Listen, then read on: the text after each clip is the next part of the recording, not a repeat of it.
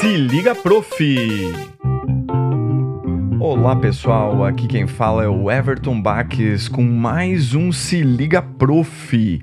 Este podcast que é voltado aos professores de instrumento, aos professores de música que levam na sua vida profissional, além da parte de performance, o aprendizado, né? Passar para as outras pessoas o desenvolvimento é, dentro da música, dentro dessa linguagem, é, dominar aí um instrumento, seja qual for uh, o objetivo desse aluno.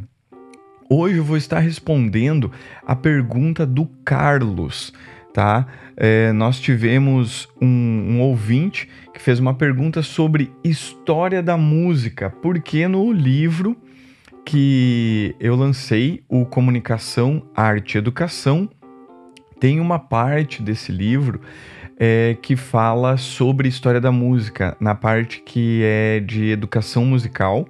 Então, no segundo capítulo, é, eu falo um pouco sobre história da música e a importância de é, passar conteúdos de história da música para o aluno de música, o aluno de instrumento. E o Carlos ouviu a, o podcast, né, com a entrevista com o Thiago, o Thiago Gomes, e aí ele perguntou é, um pouco sobre essa ideia, porque dentro de uma fala dele ali, ele me explica, né, na, no e-mail que ele me manda, ele me explica que é meio monótono essa parte de história da música, às vezes o aluno não é interessado e falou assim, é, sendo bem sincero, ele fala é, em termos é, de perda de aluno, de repente, por ficar é, colocando outros elementos em aula.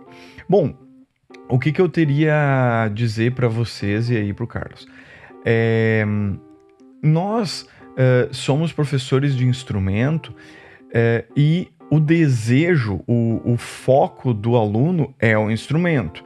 Por isso que ele nos procura e quer fazer aula e tudo mais. Porém, eu considero que nós somos educadores, educadores musicais e educadores aí no âmbito de um instrumento específico, seja ele qual for. Sendo um educador, nós temos uma responsabilidade educacional. É, tendo essa responsabilidade educacional, é, eu vejo que a pessoa que vem estudar um instrumento, ela não tem todo o conhecimento tanto do instrumento quanto às vezes da cultura em torno dos conhecimentos musicais. É, como assim a cultura do entorno dos conhecimentos musicais? É a cultura de estudar um pouco de história da música, de conhecer como o próprio instrumento se desenvolveu. Então, trazer essa parte do conhecimento de como o instrumento que ela está estudando se desenvolveu faz parte do, do nosso trabalho e é uma, uma obrigação nossa. É, conhecer como a própria música foi se desenvolvendo, mesmo que o aluno seja um aluno de música popular. É, como é que trabalhou Mozart, Beethoven, é, Tchaikovsky? É, como é que se desenvolveu é, a música aqui no Brasil? Como é que chegou a música no Brasil? Como é que o chorinho começou no Brasil?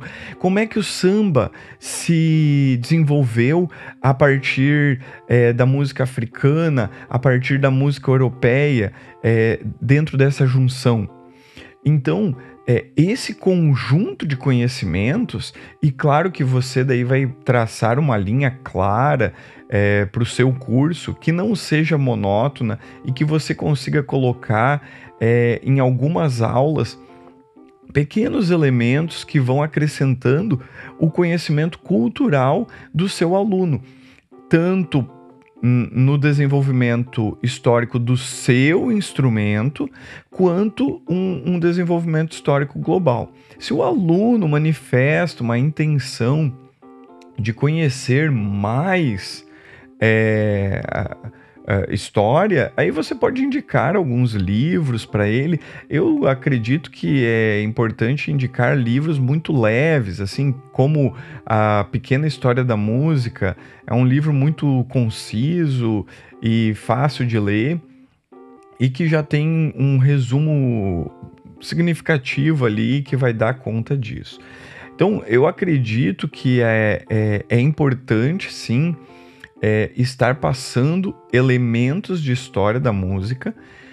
Se você é professor de algum instrumento de música popular, é, é importante que você faça uma varredura tanto da música clássica até a música popular.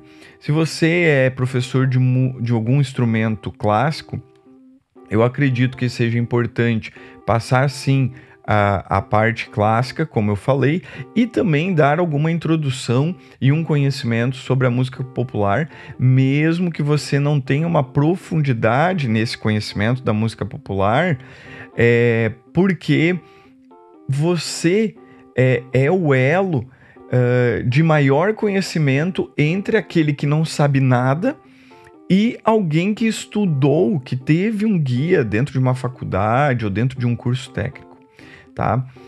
Então eu acredito que seja muito importante. Porque aqui está um outro ponto que as pessoas falam muito de música erudita, né? Ah, é um, é um instrumento erudito. Não, não gosto muito dessa terminologia, para tanto que para o saxofone eu prefiro que usemos saxofone clássico, porque ele trabalha com a música clássica.